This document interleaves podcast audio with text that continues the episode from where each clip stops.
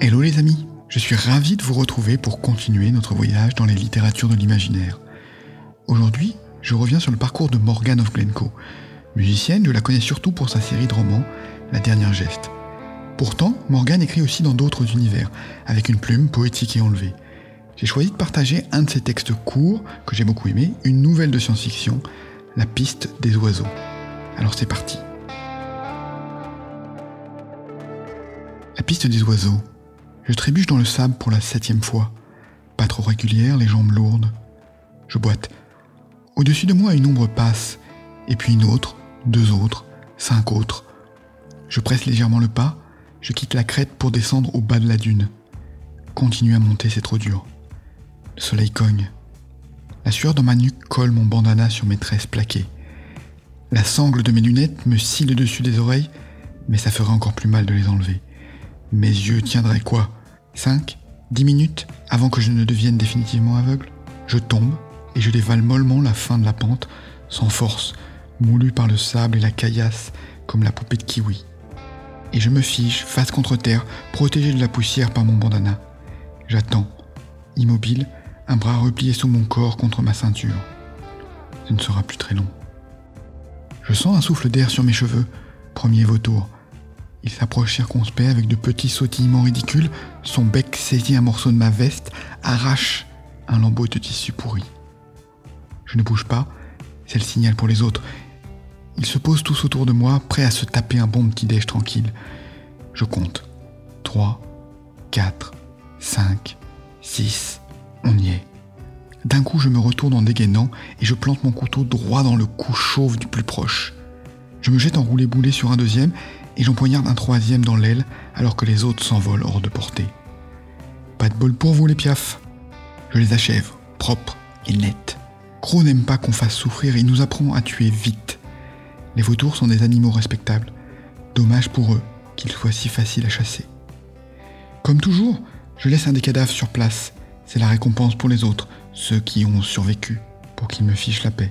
Je détache les lanières lestées de mes Rangers que j'avais fixées le long de mes cuisses pour qu'elles effacent mes traces derrière moi. Et je charge les deux autres prises sur mon épaule. Ça tiendra bien deux repas, ce n'est pas si mal. Faut dire, depuis l'arrivée de Kiwi, on est nombreux. Trop nombreux pour que Crow parte chasser aussi. Woody emmène Hawk de temps en temps, mais la gamine est encore trop fofolle dans sa tête. Elle ne sait pas rester calme. Moi aussi, j'ai essayé de l'emmener une fois. Eh ben, bah, elle n'est pas faite pour la technique à la pas, ça c'est sûr. Peut-être qu'on n'en fera pas une chasseuse, mais on en aurait bien besoin. Woody et moi, chasser pour 8, c'est beaucoup quand même. Je glisse sur une caillasse, avec le poids des vautours, forcément, je me gamelle. Aïe Je crois que le menton a tapé. Je me relève et une goutte tiède tombe sur le col de ma veste. Ouais, je saigne. Va falloir se manier de rentrer l'odeur du sang, ça attire les prédateurs. Dès qu'ils sont un chouïa plus dangereux que les vautours. Je me dépêche de remonter ma propre piste jusqu'au camp, l'effaçant du même coup avec les lanières de mes rangers. Tu t'es encore blessé, Bootswan? Et au visage en plus. J'adore ma sœur. En fait, j'adore toutes mes sœurs et mes frères aussi, que je leur dise ou non. Mais j'aime pas que Swan boude pour ce genre de truc. Déjà, parce que quand elle me jette ce genre de regard lourd de reproches, avec son regard bleu auréolé de taches de son, ça me fait un nœud dans les tripes. Ensuite, parce que Swan, c'est celle qui gueule jamais, qui se contente de te balancer ce foutu regard bleu à la tronche, sous ses mèches raides et blondes, et ça te ferait rentrer sous terre. Je préférerais qu'elle gueule. Et alors Je te rétorque pour pas qu'elle ait le dernier mot. C'est même pas une égratignure. On en a déjà parlé, Sparrow.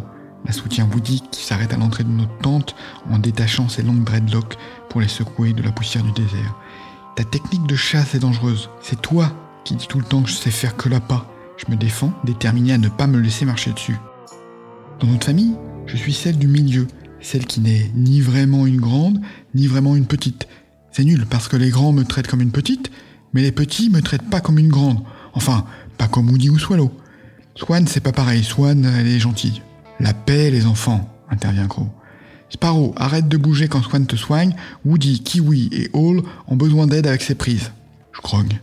Mais je me retiens de tirer la langue à mon grand frère pendant que les doigts sûrs et pâles de Swan pansent ma peau noire. Le soir tombe lentement, la température descend à toute allure. Dans le lointain, je vois la silhouette mince de Swallow se dessiner sur la dune, sa piste s'effaçant derrière elle au rythme de ses rangers salanières. Libérée par Woody, Hawk et Halls se précipitent vers elle en riant. Elle en fait grimper une sur ses épaules, saisit l'autre dans ses bras et les porte sur le dernier mètre jusqu'à la tente. Avec son sac chargé en plus, elle encaisse l'effort sans broncher.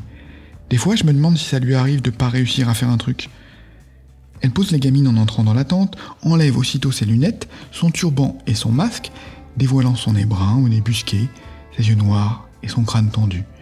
Encore blessé, Sparrow? rit-elle en tendant son sac croc.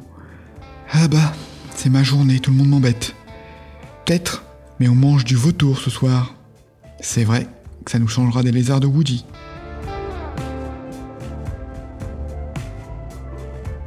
Immersif, je trouve, non? J'espère vous avoir emporté dans l'univers de Morgan. Je vous invite à lire sa nouvelle, La piste des oiseaux, à vous plonger dans sa saga, La dernière geste, et à écouter son interview.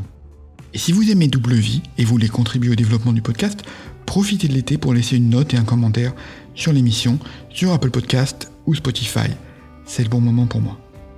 Pour en savoir plus sur moi, mon parcours d'auteur et lire mes textes, abonnez-vous à ma lettre hebdo, Le Flow, depuis le site michaelraymond.com. Rendez-vous la semaine prochaine pour une nouvelle lecture. D'ici là, portez-vous bien. Je vous souhaite un été rempli d'imaginaire.